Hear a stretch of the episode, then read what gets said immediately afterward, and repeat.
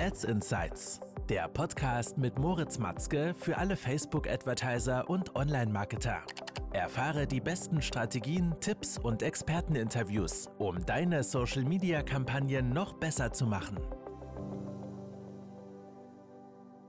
Willkommen zu einer neuen Folge. Mein Name ist Moritz und heute geht es um ein Thema, welches die meisten E-Commerce-Brands und Online-Händler nicht da draußen auf dem Schirm haben, wenn sie Social Ads skalieren möchten, nämlich das Thema Performance Storytelling.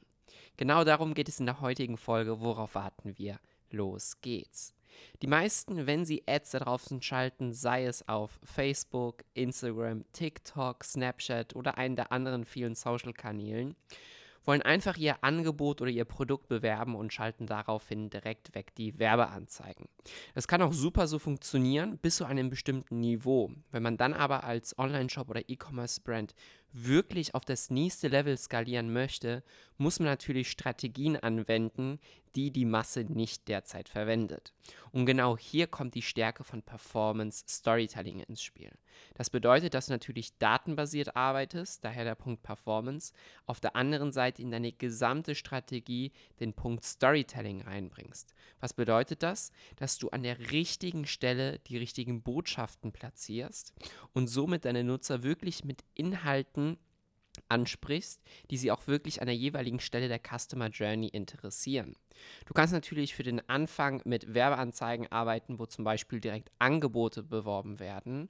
Aber es kann natürlich viel mehr Sinn machen, dass du als ersten Touchpoint erstmal stark das Interesse und Vertrauen der Zielgruppe wecken möchtest. Das heißt, die Geschichte hinter dem Grund oder welche Probleme löst es und daraufhin in den weiteren Touchpoints gehst du dann eher auf die Conversion und fokussierst dich hier jetzt Angebote, Bundles, Sets und so weiter zu bewerben. Das bedeutet, dass du dir natürlich überlegst, welche Botschaft platziere ich in welcher Kampagne, an welchem Touchpoint, sei es der erste der erste Kontakt, der First Touchpoint, oder ist es eher im Retargeting, wo du wieder verlorene, Re äh, verlorene Conversions zurückgewinnen möchtest? Ja, und wenn du das anwendest, dann schaffst du es natürlich so auch selber zu bestimmen, welche Botschaften du an welcher Stelle ausspielst. Und du wirfst nicht alles in einen Topf willkürlich und lässt den Algorithmus die Arbeit machen.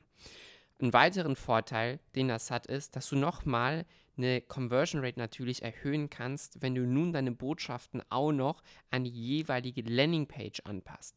Das bedeutet, dass du wirklich dort die gesamte Customer Journey schaffst, einmal im Prospecting, also wenn du den ersten Touchpoint mit einer neuen Zielgruppe erzielst und dort eine speziell angelegte Landingpage hat, die sich dann wiederum unterscheidet zu den Landingpages, die weiter im Funnel kommen. Das bedeutet, die erste Landingpage fokussiert sich zum Beispiel dann stark auf deine Brand, auf die Produkte, welche Herausforderungen Herausforderungen, Ziele, Probleme es löst oder welche Ziele damit erreicht werden können, die Vision des Produktes, um was man damit selber erreichen kann. Und dann später im Retargeting geht es mehr um die verschiedenen Product Offers, Sales und so weiter. Entweder hast du ein Produkt, wo die Customer Journey sowieso nur einen Tag braucht, das heißt, jemand sieht die Ad und kauft noch in der gleichen Session, oder es sind wirklich mehrere Touchpoints zum Beispiel involviert, weil man sich erstmal informieren möchte, das Produkt vielleicht mit Konkurrenten vergleicht und so weiter.